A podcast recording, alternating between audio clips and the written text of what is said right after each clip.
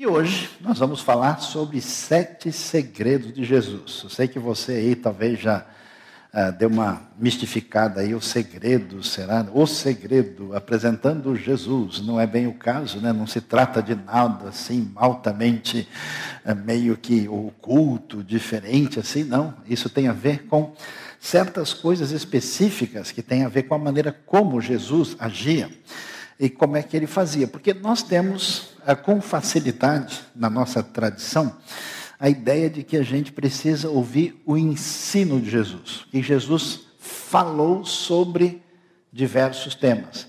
Mas nem sempre a gente presta atenção na maneira como Jesus procedia. Como é que ele agia e atuava, além dos discursos de Jesus, o, o procedimento, o modo de agir.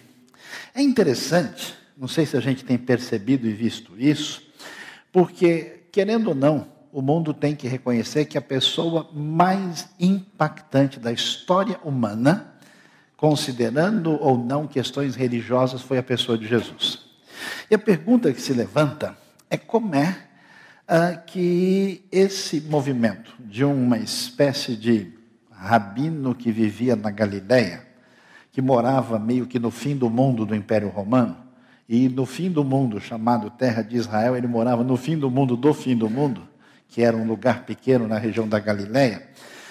Ele teve só três anos de atividade, com seguidores que não eram talvez os mais recomendáveis, cujo currículo Lattes nem existia, e muito menos qualquer outro tipo de currículo. Esse. Uh, Jesus vai ser a pessoa que tem o maior impacto na história humana. Então, mesmo gente que não tem qualquer perspectiva religiosa tem se interessado, estudado e pensado e refletido sobre a pessoa de Jesus. E é interessante, recentemente começaram a surgir livros tipo Jesus, o maior psicólogo de todos os tempos, o maior administrador da história, o método de Jesus, coisas assim, por causa do fato de se dar atenção como é que Jesus fazia. Por quê? Sem dúvida, Jesus vai ter aquilo que a gente pode chamar de sucesso no seu empreendimento, no seu projeto, na sua atitude. Porque o que Jesus faz, nunca houve nada semelhante que tivesse se multiplicado e permanecido tanto tempo na história humana e de maneira universal. O que todos os projetos tentam fazer? Em qualquer contexto, seja na área de educação, seja na área corporativa, seja na área industrial, seja em qualquer ambiente, eh, todo mundo trabalha com a finalidade de ter uma ampliação dos seus horizontes do ponto de vista quantitativo e qualitativo. Jesus, por exemplo, atraía muita gente. Qualquer coisa que a gente faz tem que atrair gente para que o seu projeto venha evoluir. As multidões estavam atrás de Jesus ao ponto dos religiosos ficarem enciumados e dizendo: olha, esse pessoal que não sabe de nada está indo atrás dele de novo. Jesus mal tinha tempo de aparecer num barquinho ali no mar da Galileia, o pessoal daqui a pouco, um monte estava lá. E você já está pensando, mas também ele curava todo mundo, mas não só por isso, pelo que ele dizia, como é que ele falava, a maneira ah, dele ah, proceder. E interessante, Jesus fazia aquilo que a mídia mundial tenta fazer até hoje e não consegue. Você vê como é que a mídia funciona para poder ter ibope força? Ela precisa dizer um negócio maravilhoso, estrondoso, campeão de audiência, é o último Oscar, é fascinante, é maravilhoso. Não passa um mês, cai já em desuso, fica ultrapassado. Lançou, perdeu. Acabou, já não tem mais. Ah, mas esse aí já vi, já saiu. É impressionante que Jesus é fascinante, mas ele não perde a oportunidade de criar uma boa e santa confusão. De vez em quando, ele encontra um pessoal que precisa de uma repreensão e ele chega junto. Pessoal muito complicado, difícil, religioso, ele dizia palavras simpáticas do jeito, do tipo: vocês são filhos do diabo. É interessante, que diferente desse Jesus que a gente vê nos filmes que parece alguém que saiu do hospital depois uh, de tomar transfusão de sangue errada, né? ele a chega e a, confronta, conflita e cria situações que, aliás, a mídia, né, o mundo da propaganda, do marketing, tenta fazer isso, né? Para chamar atenção, para criar uma controvérsia. É interessante, ninguém conseguiu até hoje, num certo sentido, ser tão controvertido como Jesus na sua confrontação e ao mesmo tempo tão fascinante. O pessoal está tentando, mas vai ser difícil chegar minimamente perto. E impressionante que onde ele põe a mão tudo dá certo. Causa grande multiplicação. E Jesus diz: o pessoal chegou lá pronto para fazer dele um rei. E ele se retira. Ele acabou de falar e diz: ó, pessoal, não conte para ninguém. Daqui a pouco todo mundo está sabendo. E tudo que ele faz, diz, e tudo que tem a ver com o seu ministério, nada na história humana se multiplicou tanto. Inclusive, até medalha de ouro em certos esportes tem que concordar que é 100% Jesus.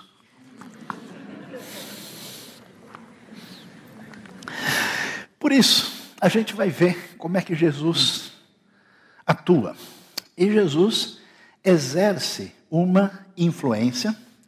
A sua influência tem a ver com a maneira como ele conduz, como ele lidera. E todas as pessoas que fazem parte do projeto de Jesus, de alguma maneira, vão conduzir, vão liderar. Jesus vai associar, servir com liderar, o que não é uma realidade pertinente da sua época. Ninguém imaginava isso. E a gente vai descobrir que isso não é uma tarefa tão fácil. Né? Veja o rapaz aí meio chateado, não esfregue o nariz no meu dedo quando falar comigo. Porque o modelo de condução, de ação, de resolver as coisas, que a gente vai ver hoje como é que Jesus lidava com isso, é diferente. Porque para fazer qualquer projeto decolar, para fazer qualquer coisa funcionar, para que os nossos objetivos sejam alcançados, até hoje a gente luta nessa direção. E é interessante, né? Porque a, a gente tem caminhos que são, por exemplo, o caminho acadêmico. Tem gente que acha que se alguém estudar muito, fizer uma pós-graduação, tiver mestrado, doutorado, um monte de letra estranha depois do nome, que isso garante sucesso da pessoa. A controvérsia, nem sempre isso acontece. Quem não acha que conduzir os projetos pela veia acadêmica funciona, prefere um outro caminho. Às vezes, o caminho a, do impacto da carismaticidade de um certo líder. Tem gente que faz isso em função de uma personalidade forte, que tem uma mega inteligência emocional, influencia as pessoas e o indivíduo acha que se a gente investe nesse caminho, os resultados serão os melhores. Jesus também não sugere esse caminho. Outros pensam que é de outra forma, e talvez esse seja o mais conhecido no ambiente onde a gente está.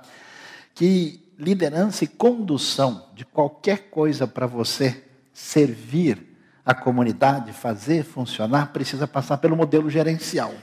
Tudo é questão de sistema, de organograma, de estrutura. Se você pega o modelo certo, pragmaticamente razoável, você fica tranquilo que vai funcionar. Jesus também não insiste nisso. É interessante que, diferente do que acontecia no mundo da época dele, em grande parte do nosso, ele vai enfatizar um tipo de liderança diferente do conceito de chefia, né, da pessoa que dá ordem de cima para baixo. Muita gente imagina que as coisas, inclusive, funcionam a partir de alguém que tem posição, primazia e que ordena de cima para baixo. A gente vai descobrir, depois de muito tempo, o mundo demorou para se aproximar mais ou menos da proposta de Jesus e descobrir que liderar não é impor, mas é despertar nos outros a vontade de fazer. Quando a gente serve, ou quando a gente leva os outros a servir, a questão fundamental é como é que, através daquilo que a gente faz e diz, a gente mobiliza efetivamente as pessoas na direção correta. Falando sobre isso, vamos ver como é que essa discussão aconteceu nos dias de Jesus, com os seus discípulos. É até impressionante o texto de Mateus 20, porque Jesus tinha acabado de falar: olha, o filho do homem, eu mesmo, vou ser levado para Jerusalém, eu vou ser entregue para os líderes ali, religiosos, para os chefes dos sacerdotes, vou passar por isso, e parece que o pessoal nem prestou atenção. Em seguida, diz Mateus 20, 20, que aproximou-se de Jesus a mãe dos filhos de Zebedeu com seus filhos e prostrando-se fez-lhe um pedido. O que você quer? perguntou ele. Ela respondeu: Declara que no teu reino esses meus dois filhos se assentarão um à tua direita e outro à tua esquerda. Disse-lhe Jesus: Vocês não sabem o que estão pedindo. Podem vocês beber o cálice que eu vou beber? Podemos, responderam eles. É interessante que quando a gente começa a caminhar na direção de desenvolver qualquer atividade benéfica e produtiva na vida, e a gente conduz as pessoas de alguma forma, surge um problema que é a posição da pessoa. E quando a gente perde a referência, que o que importa é o benefício das pessoas que vão ser alcançadas, o foco fica na própria pessoa. E os discípulos de Jesus, mesmo andando com ele, a coisa já caminhou na conversa caseira que a mãe, e dos melhores ainda, Tiago e João, é que são filhos de Zebedeu, chega para Jesus e diz: Escuta, Senhor, nós temos que ouvir falar do seu reino, de tudo que o senhor está montando aí. Né? Então, quando o senhor assumir, como é que fica o gabinete? Dá para a gente alinhar aí, ó. A, a, proposta é simples, uma direita e outra esquerda, que é melhor do que isso. E é interessante, a gente quer servir no reino, a gente quer fazer aquilo que Deus tem colocado no nosso coração. E a pergunta é: o que, que motiva a gente? O que, que é o elemento mobilizador maior? Aqui entre os discípulos, a coisa tinha se complicado, se maculado, e eles estavam pensando: puxa, quando é que eu vou ter a posição de primazia maior? E olha, você vê que a palavra é forte: declara que no teu reino vai ter os dois aí na assessoria maior. Jesus diz: escuta, vocês estão preocupados tanto com o desfrutar dessa posição, você sabe o custo disso? Vocês acham mesmo que o negócio é sentar na cadeira, ter um nome importante, estar na posição de cima, e vocês não sabem que esse desfrutar dessa posição, que tem o objetivo de ser canal de bênção na vida dos outros, é que essa é a finalidade e que isso deve ser acompanhado por um outro tipo de. Vocês estão dispostos a pagar o preço por isso? Vocês vão. Ou vocês querem ganhar só o bombom no final? Vocês estão pedindo. Vocês querem beber o cálice que eu vou beber? Eles respondem: Ah, claro, imagina, que isso, claro, quantos, né? Estamos aí. E Jesus diz: É, vocês não sabem não o que estão falando, mas vocês vão beber o cálice. Mas fiquem sabendo que aquilo que é a preocupação principal de vocês não está nem na agenda. Isso não é o importante. Esse negócio de um estar à direita ou à esquerda, numa posição de primazia, Deus, o Pai, destina e define para a pessoa certa no horário certo. Então não tem nada que vocês estarem com esse foco aí, esses lugares pertencem a que foram preparados por meu Pai. Porque a preocupação e a intenção e o foco deles é diferente. É tão impressionante como nos últimos tempos, ah, certas ah, palavras que no Novo Testamento nunca tiveram esse sentido viraram símbolo de primazia religiosa. Você percebe que apóstolo Paulo, por exemplo, nosso querido Paulo escreve a carta, ele nunca assina pastor Paulo. Nunca assina, ele, ele se chama de escravo, servo de Jesus Cristo. Ele se sente honrado de se apresentar como servo do Senhor. Diferentemente do que acontece na história, onde as pessoas acham que usando um determinado título religioso, isso lhes confere uma situação diferenciada em relação aos demais. Na Bíblia nunca existiu clero e leigo. Essa ideia é completamente diferente do Novo Testamento. E aí o que acontece? Vocês já estão aí com maus pensamentos, falando mal dos filhos de Zebedeu, instigado pelo pregador perigoso, e quando a gente acha que o problema estava com eles, a gente continua. Quando os outros dez ouviram isso, ficaram indignados com os dois irmãos. Claro, porque o lugar é nosso. Como assim eles pediram para eles? Jesus, então, tem que fazer uma reunião, chamar as crianças para pararem de brigar, e conversa com eles e diz: Vocês sabem que os governantes das nações as dominam e as pessoas importantes exercem poder sobre elas. Não será assim entre vocês, ao contrário. Quem quiser tornar-se importante entre vocês deverá ser servo. Isso é interessante. Jesus redimensiona o que significa, de fato, agir de maneira adequada no reino, conduzindo outras pessoas a partir do dom que eu tenho. Porque todas as pessoas, num nível ou outro, têm um nível de liderança. Você vê o sujeito tomando café com o outro, você vê o nível de liderança. Às vezes não muito boa. Bebe mais aí, ó. O seu está frio, né? Pessoa nem pergunta. E quem quiser ser o primeiro, deverá ser escravo. Como filho do homem que não veio para ser servido, mas para servir e dar a sua vida em resgate por muitos. Portanto, a gente vai ver como é que alguém deve servir, como é que deve ser a caminhada de quem quer fazer diferença e não ser um espectador no reino de Deus. Ele deve entender que em qualquer ministério que tiver, ministrar está ligado a liderar e servir. E o que é isso na prática? Não é ter posição, nome nem título. Liderar é influenciar. É interessante que tem gente que influencia muito sem posição oficial. E tem gente com um monte de posição e título que não influencia nada. Só que nessa caminhada de ter ou primazia, ou recurso, ou destaque, ou poder, ou qualquer uma dessas coisas, vem de fato a grande questão em vista, que a gente hoje pensa que é o quê? Que é falta de conhecimento intelectual, que é falta de um bom gerenciamento, que basta a gente aumentar a performance que está tudo resolvido. Então Jesus vai apresentar a caminhada de quem quer servir numa outra direção. A gente vai ver que o problema maior de quem quer fazer alguma coisa passa pela sua insegurança, né? Porque ao perder a visão em Deus e na necessidade do próximo, a gente olha para a gente.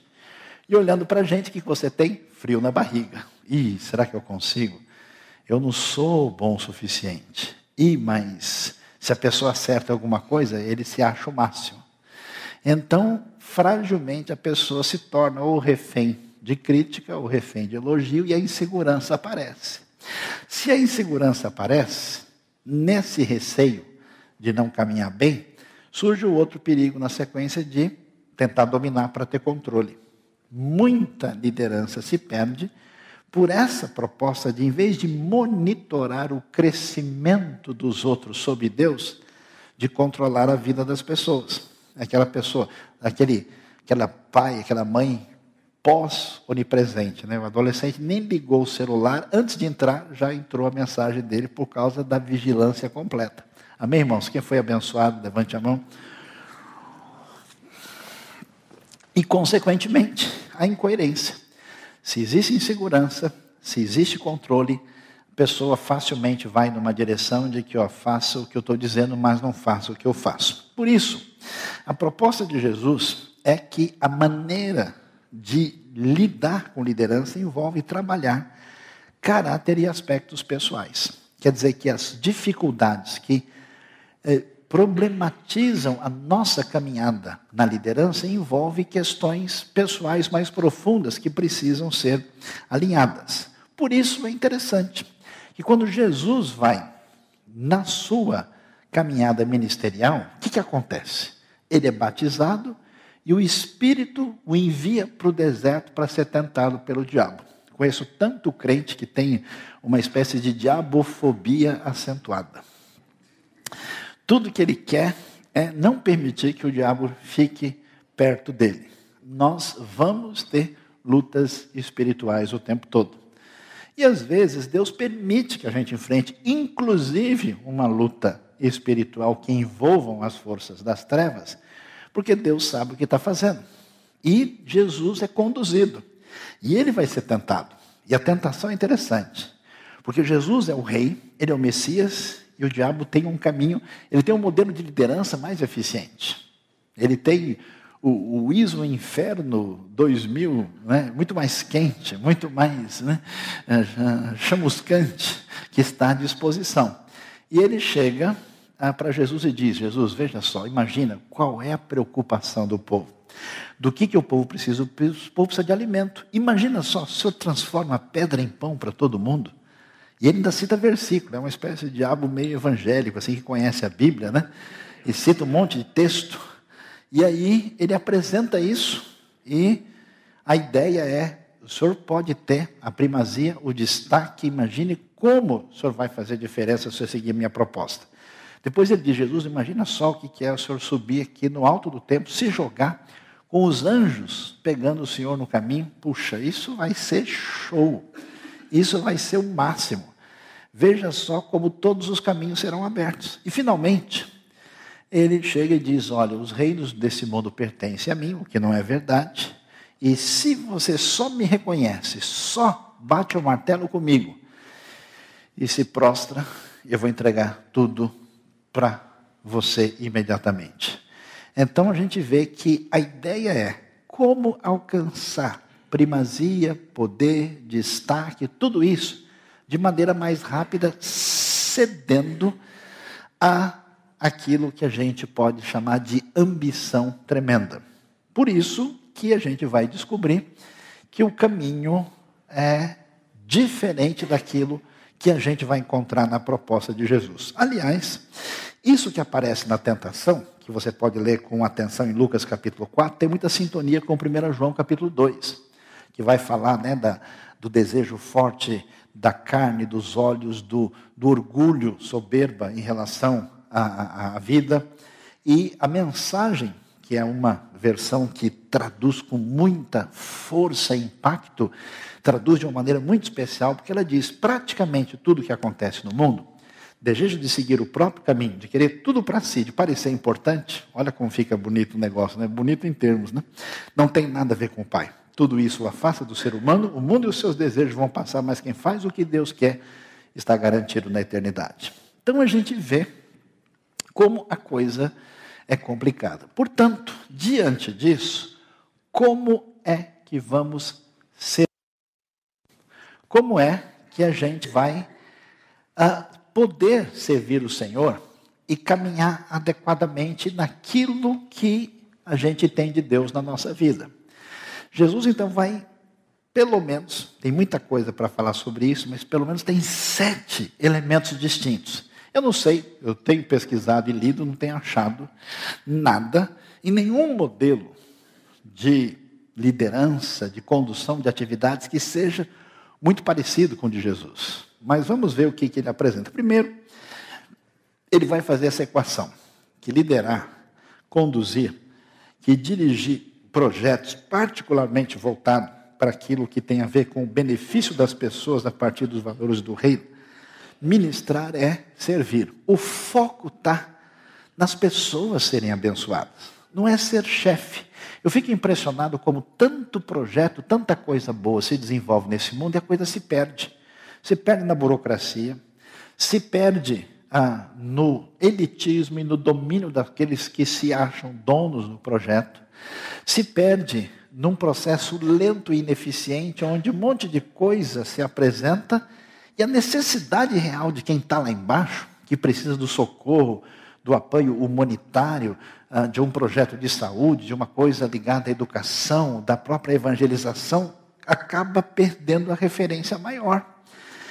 Então, estar atuando não é ser chefe, é servir pessoas. E é interessante que no projeto de Jesus surpreende, porque Jesus, sendo o Messias, o grande rei, que tem apenas três anos de ministério, quantas vezes você vê Jesus gastando um tempo direto com uma pessoa específica? Há vários diálogos com o indivíduo. Jesus não é aquele tipo de preletor que fica né, debaixo da luz, assim, com uh, um monte de gente prestando atenção no que ele está dizendo na maior parte dos casos. Tem vários discursos e conversas individuais. E é interessante que esse jeito de ser de Jesus é multiplicado. A gente tem hoje no mundo corporativo né, o que a gente chama aí do pessoal que é o headhunter. Vou pescar, pegar, captar aqueles que serão os grandes do mercado. Jesus era o heart hunter. Ele prestava atenção nas pessoas. Então você vai ver, por exemplo, a história de Natanael em João 1,48. Quando Natanael está lá, Jesus diz: Ó, esse é um rapaz que tem futuro. Esse aqui é um israelita que não está jogando sujo errado. Ele é uma pessoa com as intenções bem direcionadas. E aí ele diz, mas como? De onde o senhor sabe disso? O senhor entrou no meu Face? Né? Essa é a Bíblia na linguagem de amanhã, né? Aí Jesus diz: Eu vi você quando estava meditando debaixo da figueira. Interessante como Jesus dá essa atenção individual e serve às pessoas. Surpreende como ele faz. Porque a gente lê o Evangelho e vê como Jesus tem dó de pessoas que sofrem, de pessoas que estão numa condição difícil e complicada. Mas, quem diria, o jovem rico chega para ele, quem tem dó de jovem rico? Jovem rico, traduzido na Bíblia na linguagem da manhã, filhinho de papai. Né? Esse é o tipo de pessoa que a gente pode orar por ele, mas que Deus o abençoe. Mas olha o detalhe do texto, confira comigo no replay aqui na leitura. Jesus olhou para ele e o amou. Qualquer pessoa de tendências esquerdistas radicais vai ficar chateado que, mesmo jovem sendo rico, Jesus o amou. Ele ama o rico, o pobre, o romano, o judeu, todo mundo. E volta para ele com força e determinação. Falta-lhe uma coisa, disse ele, vá vendo tudo que você possui e dê o dinheiro aos pobres. Aí o pessoal da extrema direita vai ficar chateado também, fazer o quê? E você terá um tesouro no céu, depois venha e siga-me. Jesus focaliza que liderança é servir e servir pessoas. Além disso, Jesus tem um outro tipo de jeito de ser. A maior parte das pessoas que faz um treinamento para se dar bem na condução das coisas, quase sempre aprende como agir politicamente e marqueteiramente e até teatralmente. Você nunca, né? Você vai conversar com um vendedor, às vezes você, você começa, você, você, pode dizer com ele, junto com ele, o que ele está dizendo, porque ele tem um discurso tão decorado, a coisa é tão artificial, é tão assim, nada a ver, que você percebe que aquilo é algo que não tem consistência. E no universo religioso, várias vezes acontece isso. Então, pessoas que fazem um tipo de treinamento, uh, vão ter um problema. Porque quando eu quero mobilizar uma pessoa imediata e rapidamente para tomar uma atitude impulsiva é uma coisa. Mas mexer com uma pessoa para que essa pessoa de fato preste atenção no que eu estou dizendo ou indicando. E que essa pessoa aposte o coração, aposte a vida e tome uma decisão nisso, é outra história. Por isso que o modelo de Jesus prossegue. Porque ele não é só o gás. Ele não é só uma coisa que tem névoa colorida em volta. Por isso ele nunca agiu como ator ou como político. Ah, pessoal, eu sou filho de Deus, chega mais aí, vamos conversar. A, a gente ajusta e está difícil seguir o caminho, como é que a gente pode chegar ao meio termo? Vamos, vamos, vamos fazer uma negociação? Não tem isso. Ele nunca foi marqueteiro, ele falava a verdade e tinha autoridade. Eu acho interessante que tem gente que é uma pessoa, quando você está conversando com ela naturalmente, mas se essa pessoa está no exercer de alguma atividade religiosa, parece que não é ela mesma, ela está fazendo um negócio estranho, esquisito e diferente. Estranho mesmo é o jeito de Jesus ensinar. Porque eu conheço muita gente de igreja gente crente, gente evangélica, que tem uma disposição tão grande a falar do Evangelho, mas ele não quer falar do Evangelho. Ele quase quer obrigar o outro né, a, a ouvir a sua mensagem. Inclusive, tem alguns crentes que, ao evangelizar, brigam com o sujeito. Só faltam bater nele, alguns até. Não pode falar palavrão, então tem um monte de versículo pesado para o sujeito que substitui. É impressionante. Maldito é você, né? Que o diabo carregue, né? assim por diante. É interessante como Jesus nunca fez nada parecido quando levava a palavra de Deus aos outros. O ensino dele não era invasivo. É surpreendente isso. Você imagina, o maior mestre de todos os tempos era para ele ser mais incisivo. Jesus preferia um ensino por parábolas. E o que é a parábola? É uma história baseada na realidade, não é algo que aconteceu, mas é algo plausível, mas que faz com que a pessoa que ouve necessariamente comece a pensar sobre o assunto e seja obrigado a interpretar o que está acontecendo. Então Jesus faz com que o ouvinte tenha um lugar especial como intérprete do que ele está ouvindo. A coisa não é forçada, não é assim para o sujeito engolir. ele para para pensar. E Jesus até separa as pessoas, quem tem interesse e quem não tem. Tanto é que os discípulos, em algumas ocasiões, chegam para ele, Senhor, explica para gente a parábola. Jesus diz: Olha, para vocês eu vou explicar. Mas para aqueles que não estão querendo ouvir o que Deus tem a dizer, eu não vou explicar nada, porque é para eles ouvirem e não entenderem mesmo, porque eles já tomaram sua posição. Isso chama atenção, porque muitas vezes a gente, acreditando que as coisas no reino de Deus acontecem pela nossa força, a gente força para o negócio dar certo. Isso, à primeira vista, parece dar resultado, mas não dá resultado consistente. Por isso, Jesus traz a sua palavra, a sua direção, e a pessoa ouve de boa, mas o impacto fica lá dentro.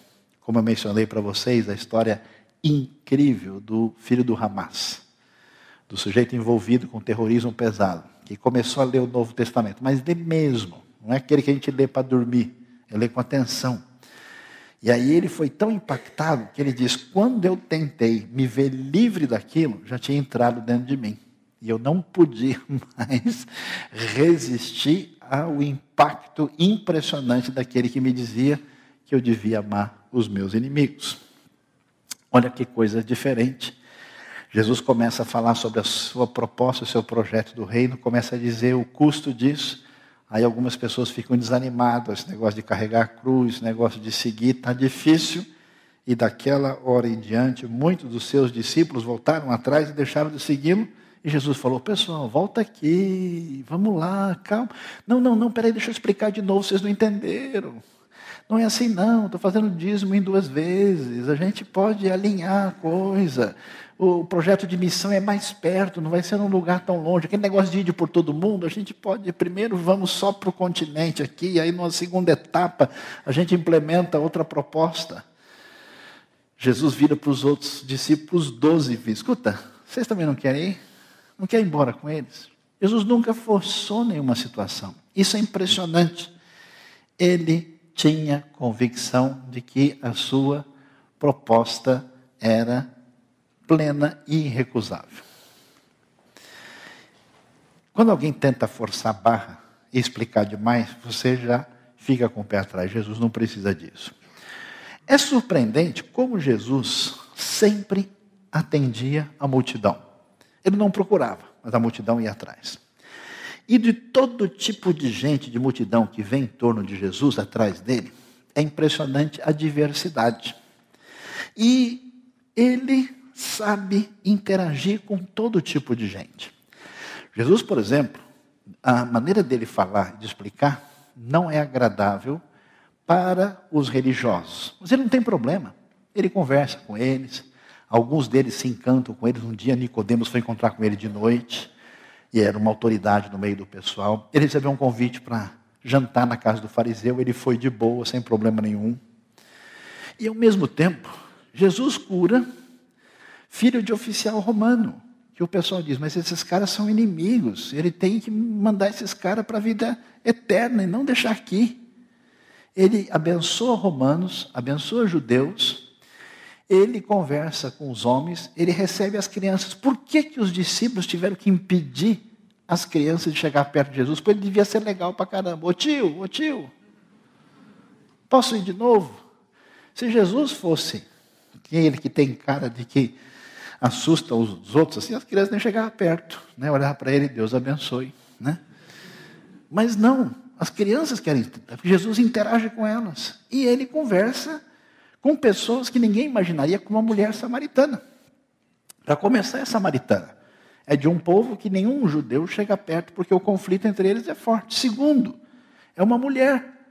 E ainda vai conversar com ela, sozinho. E ainda uma mulher que teve uma história toda complicada, que foi casada cinco vezes e agora está numa confusão danada.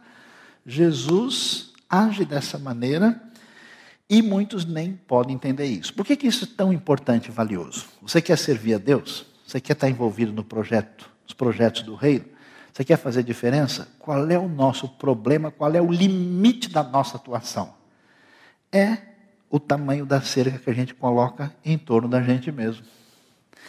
Nós fechamos a nossa possibilidade de atuação à medida que a gente é refém das nossas particularidades.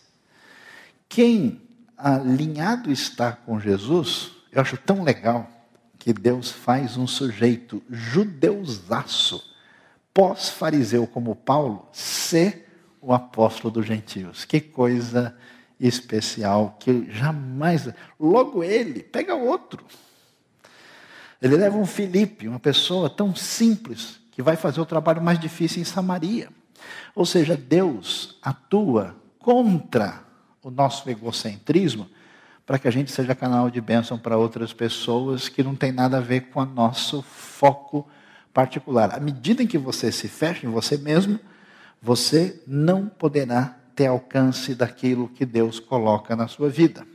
E é interessante, Jesus atinge todo tipo de gente, ele tem impacto em todo tipo de pessoa. Mas, do ponto de vista prático, Jesus não dá atenção efetiva a todo tipo de gente. Do ponto de vista do foco do seu ministério, ele se concentra em pouca gente. O que é uma coisa estranha. Nós estamos no mundo de hoje, que é o mundo das multidões, é o mundo dos estádios, é o mundo das apoteoses, é o mundo da abertura da Olimpíada. Um dia desse alguém me ligou e pediu para falar num evento, e aí a pessoa me perguntou, mas precisa ter quantas pessoas para o senhor vir? Eu falei, o suficiente para elas ouvirem, né? Por quê? Não, não, porque sabe como é que é? Se não, tem muita gente que se não tiver um número tal de pessoas, a pessoa não vem, porque senão queima o filme do preletor. Eu falei, é mesmo? Pois é.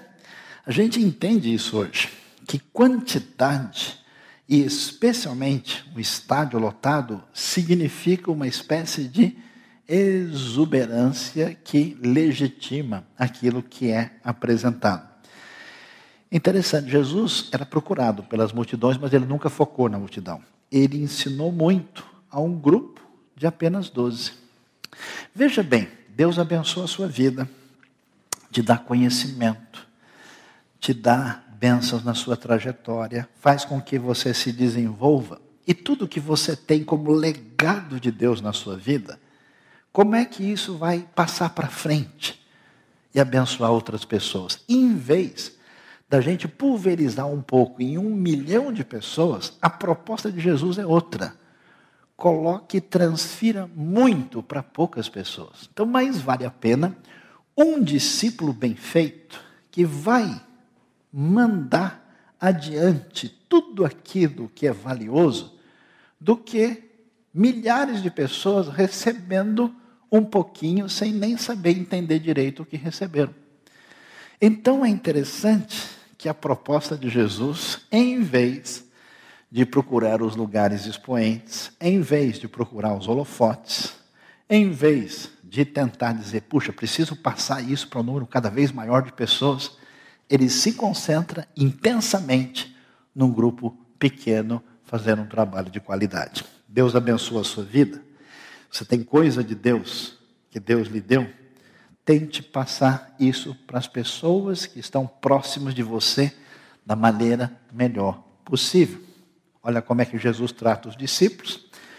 Um pouco antes da festa da Páscoa, sabendo Jesus que havia chegado o tempo em que deixaria este mundo e iria para o Pai, tendo amado, olha que bonito, os que estavam no mundo, amou-os até o fim.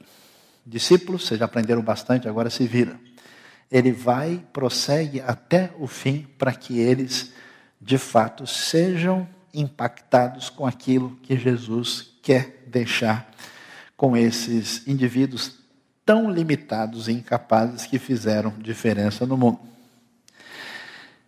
Quando a gente aprende a agir como um líder, como alguém que conduz, como alguém que faz, boa parte do que a gente aprende tem a ver com a maneira política de ser para não ofender nem pisar no pé de ninguém e falar as coisas de um jeito que não traga qualquer instabilidade. Né? O gosto de muita coisa que se apresenta é uma espécie de arroz velho sem sal.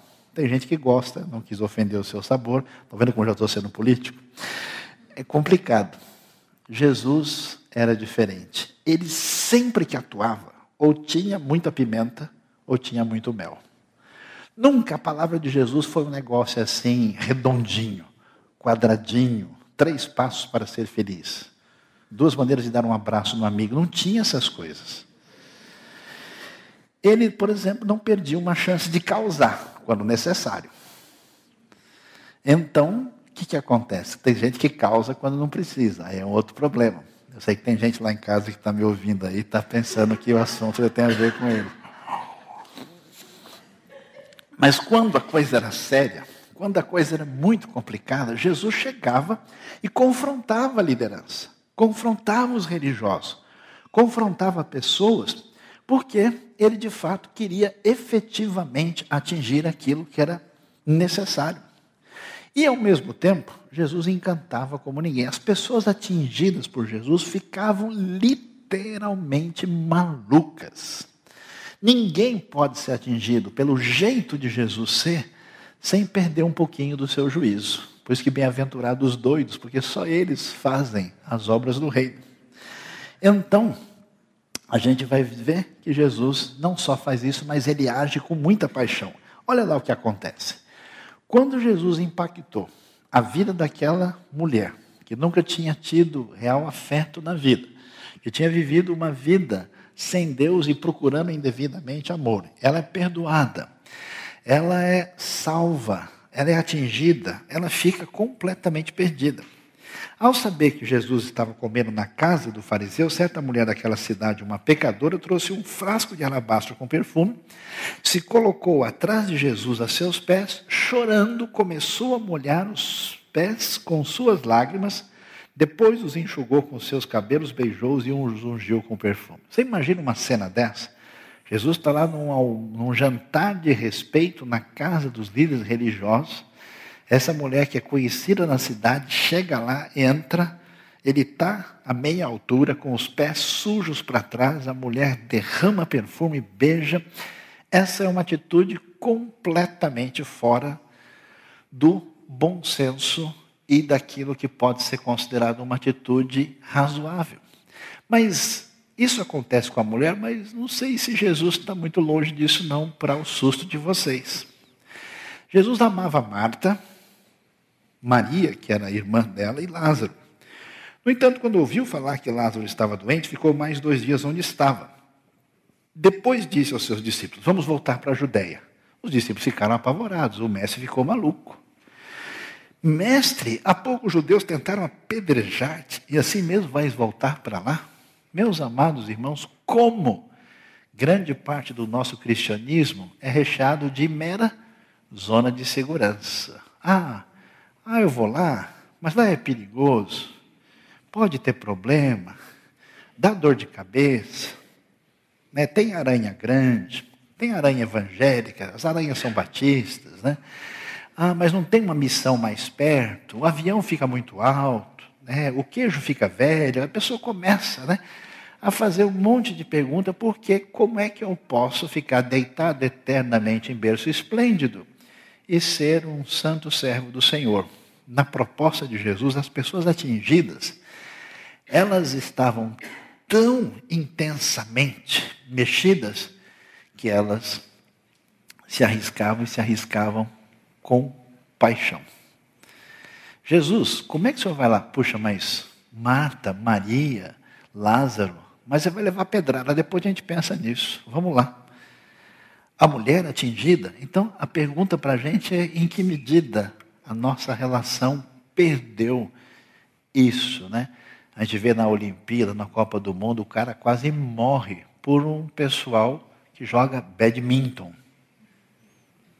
joga né, uma bolinha que você não vê. O cara está assistindo hockey, foi gol, ninguém sabe, nem o juiz, nem o cara que levou o gol. Cadê a bolinha? Perdeu. A bolinha de gude um pouquinho maior. E Jesus, de maneira impressionante, diferente da gente, porque a gente entra no sistema gerencial, o que, que a gente faz? Pessoas se tornam números, pessoas se tornam descartáveis. Se a pessoa não está aqui, depois vem outra. Jesus, diferentemente das centenas e milhares de pessoas hoje atropeladas nesse mundo religioso que perderam o caminhada, ele recuperava os seus seguidores. Ele tolerou os poucos discípulos, que eram muito falhos. Vocês vão ver como é que a gente vê a Bíblia descrevendo eles. Ele não descartava. Se a gente for analisar a performance dos discípulos, a gente manda todos embora e vai junto com eles. E é impressionante como Jesus vai recuperar de maneira especial Pedro e Tomé. Olha que coisa impressionante. Lucas 18 vai dizer: depois de Jesus andar com os discípulos, de treiná-los, de dedicar todo o tempo e amor a eles, o que, que a gente esperaria que os discípulos? Puxa, eu tirei B, a menos, estou me formando o mês que vem. Os discípulos não entenderam nada dessas coisas. Finalmente, alguma coisa fez deixar você se sentir mais feliz nessa noite, né? O significado dessas palavras lhes estava oculto e eles não sabiam do que ele estava falando. Isso é Lucas 18, lá na frente, quase na hora de Jesus ser entregue para ser preso. João 12. A princípio, os seus discípulos não entenderam isso. Só depois que Jesus foi glorificado, eles se lembraram de que essas coisas estavam escritas a respeito dele e foram feitas. Você imagina alguém que viu Jesus ressuscitar mortos, curar, andou com ele, viu ele andar no mar da Galiléia, tudo isso. Jesus falou, falou, e a Bíblia diz: só depois da ressurreição, mais adiante, depois que ele foi glorificado, ele diz: Ah, agora entendi aquele versículo. Que coisa, né? Eu já vi muito crente sem graça assim, que ele faz uma pergunta absurda, você fala, mas escuta, lá não está lá em João. Ah, é, é mesmo, né? Então, e, e, e vai ter jogo hoje? Né? A pessoa já vira a página rapidamente. Os discípulos só depois. Era para Jesus dizer: olha, ah, fazer uma reunião especial com o pai, ó, vamos trocar o grupo aqui, porque esse aqui não tem condições. É impressionante. Tomé, nosso querido Tomé, discípulo, ouviu tudo, acompanhou, viu tudo o que aconteceu. Quando chega na hora H final, o pessoal desesperado, alegre, as mulheres chegando, ouviu o Senhor, ouviu o Senhor. Tomé chega e diz: de jeito nenhum, eu não acredito em nada. Se Jesus fosse reagir como eu conheço alguns evangélicos, porque às vezes chega uma pessoa na igreja e fala, não acredita em nada, o pessoal quase bate nele. Deixa ele falar. Às vezes um incrédulozão assim é um crente enrustido, você nem sabe, ele está guardando lá dentro, né? Está tá fechado, né? A pessoa na sinceridade pega pesado, mas porque ele pega pesado já é um sinal que ele tem um conflito lá dentro. Aí o Tomé bate, diz de jeito nenhum, e Jesus demora para resolver isso. Isso eu acho interessante. Jesus me falou: não, esse negócio é urgente, vamos ter uma assembleia extraordinária já, aqui na primeira igreja da Iberiú, da Galileia, para resolver esse negócio. Mas Jesus, uma semana depois, estando os discípulos de portas fechadas, Jesus se apresenta no meio deles e diz: Paz seja convosco. Tomé, está tudo bem com você? Chega aqui, me dá um abraço. Mas aproveita, ó. Põe a mão aqui, mexe aqui, vê direitinho. Veja, estenda a mão, coloque do meu lado, pare de duvidar e creia. E é interessante, porque nessa hora Tomé vai dizer: Senhor meu e Deus meu. Uma das declarações mais bonitas do Evangelho de João. Pedro, ah, Pedrão querido, Pedrão amado, ele amava o Senhor, ele tinha o coração, aquela disposição total. Quando ele chega para Jesus, ele disse: Se todo mundo abandonar, eu sou o que fica. E era verdade, era sinceridade. Na hora do vamos ver, Pedro balançou, ficou com medo. E Marcos é forte, que mostra que Jesus olhou para ele. Imagina aquele olhar assim, diante dessa situação. E aí o Senhor é entregue, é morto. Imagina a doideira, o sofrimento de Pedro nesses dias todos. Chega domingo de manhã.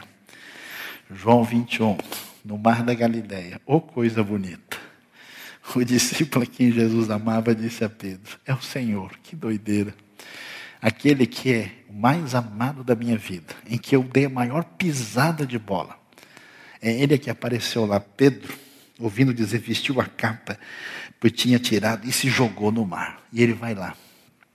Eu, uma das coisas que eu mais gostaria de ver é a hora, o olhar de Jesus olhando para o Pedro apavorado quando ele chega na beira da praia. E aí Jesus vai chegar para ele, Pedro, tudo bem aí? Pedro é o seguinte, eu só quero fazer uma pergunta. Pedro deve estar esperando. Pedro, que pouca vergonha. Eu não falei para você. A gente não faz isso quando alguém erra. Eu te avisei que você estava errado. Olha aí, fica tripudiando. Eu não te disse que você ia negar? E aí, o que você tem a dizer? Hã? Responde, para de ficar quieto. Jesus podia ter feito um monte de coisa. Jesus pergunta para Pedro: Pedro, você me ama? Você sabe o que é amor, o que é cuidado, o que é direcionamento.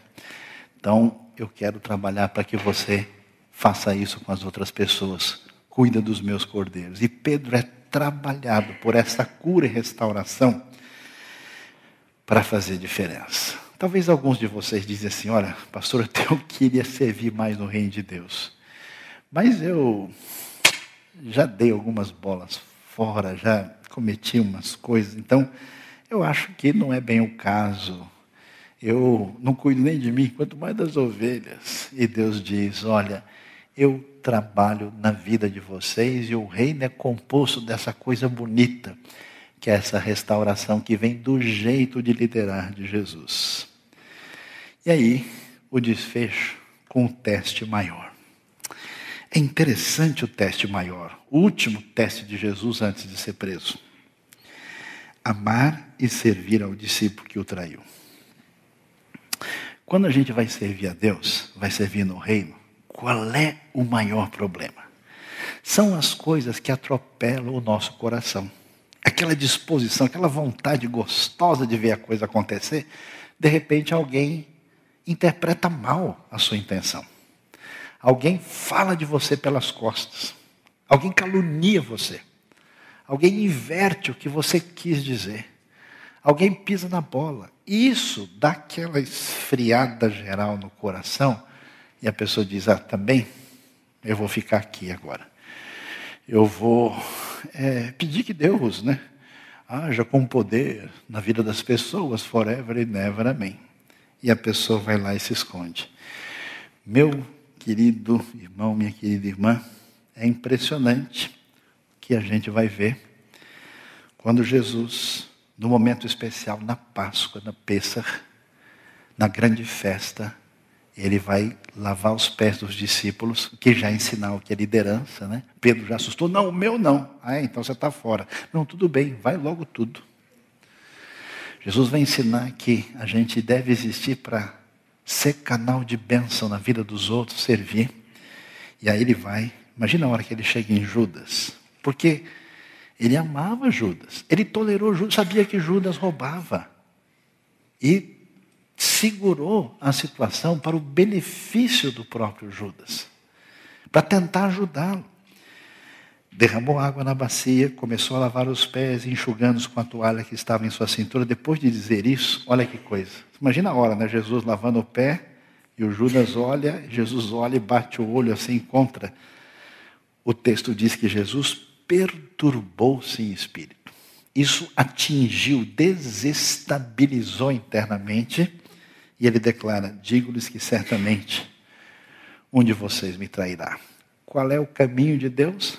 Lavar o pé de quem prejudica a gente, de quem trai, mente e faz o mal contra nós. Jesus vai fazer exatamente isso com Judas Iscariotes. Eu não sei como é que está o seu coração no sentido de servir no reino? Qual é a disposição? Quem é que faz diferença? É interessante. Os grandes modelos do mundo estão aí. Mas os resultados desaparecem. A Roma antiga acabou, o Egito se foi, toda a grandiosidade do mundo que criou tanta coisa, pouco tempo desaparece. Mas a proposta de Jesus, o jeito de ser, é totalmente diferenciado. Que Deus abençoe a sua vida, leve você a pensar seriamente como aquilo que você pode desenvolver na condução de abençoar outras pessoas seja impactada pelo jeito diferenciado de Jesus agir na nossa vida. E que Ele abençoe o nosso coração nessa noite. Amém.